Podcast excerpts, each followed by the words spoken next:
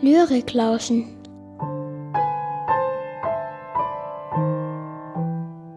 Ein Projekt der Lese- und Schreibwerkstatt.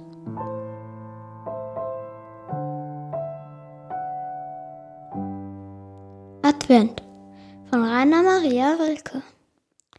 Es treibt der Wind im Winterwalde, die Flockenherde wie ein Hirt, und manche Tanne ahnt wie balde sie fromm und lichterheilig wird.